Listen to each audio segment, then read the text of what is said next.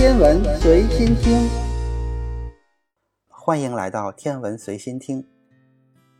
先来回答题目中的问题：光子的速度达到光速是无需动力的，它一出生，速度就是光速。因为光子没有静止质量，也就是其静止质量必须严格为零。这样一个假设是现代很多重要的物理理论的基础，比如库伦定律、麦克斯韦方程组和电磁场的拉格朗日量等。如果光子静质量不为零，这些理论都将被推倒，而以这些理论为基础的几乎所有的现代物理学和量子力学理论就要重建。爱因斯坦根据质能方程 E 等于 mc 的平方。和光量子能量公式粗略推导出了光子的动质量上限，约为五点七四乘以十的负五十次方千克。中国武汉华中科技大学教授罗俊领导的科研团队进行了一个用精密扭秤检验光子静止质量上限的研究，得出新的光子质量上限为十的负四十八次方千克的成果。这个成果得到了世界科学界的承认。在过去光量子质量上限基础上提升了两个数量级，但这些还只是对光子动质量的研究，而静质量严格为零的假设迄今没有人能够证伪。因此，光子静质量为零依然是科学界奉行的基本假设。光子是电磁波传递的媒介，也可以说电磁波就是光波。因此，不要把光理解为单纯的我们人眼可见的光。可见光只是电磁波谱里的一个很窄的频段，波长在三百八十到七百六十纳米之间，而整个电磁波谱的频段还包括无线电波、红外线、紫外线、X 射线、伽马射线，这些都是光的形式，波长涵盖千米级到皮米级，只不过是肉眼不可见的光而已。光子的产生过程是微观世界的运动，有两种方式，一是正反粒子的湮灭。会发出耀眼的光芒，这就产生了光子。二是电子吸收能量后会发生跃迁，从低能态到激发态，为了达到稳定的状态，会回到基态，就会发出一个光子。不管是核聚变还是火光、灯光，所有的光子都是这样发出来的。这些看得见、看不见的光，组成了充满宇宙的电磁波。光子的死亡，就是说它们消失了。这种死亡每天都在发生。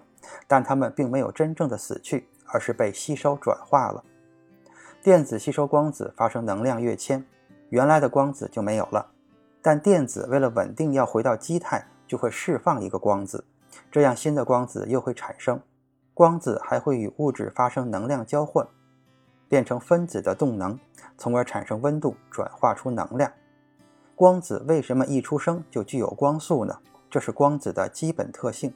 任何有质量的物体要运动，都要消耗能量，速度越大，所消耗的能量就越大。这些能量加在物质上，物质就获得了更大的动质量。速度越快，所需的能量也就越大，动质量就会越大。因此，凡是有质量的物体，运动速度就会受到限制，无法达到光速。一个电子也不例外。这是因为物质运动受到质速关系的限制。当有静止质量的物体速度趋近于光速的时候，其动质量会趋近于无限大。就是整个宇宙的质能也不是无限的。一个电子达到比宇宙总质能还要大的动量，这是一个悖论。而光子由于没有静质量，因此其运动速度无需能量就能够达到光速，不受能量大小左右。但能量大小可以让光子以波长和频率的形式反映出来。能量越大，波长越短，频率也就越高。所以光子一出生就是光速，不需要动力和所谓的瞬间加速。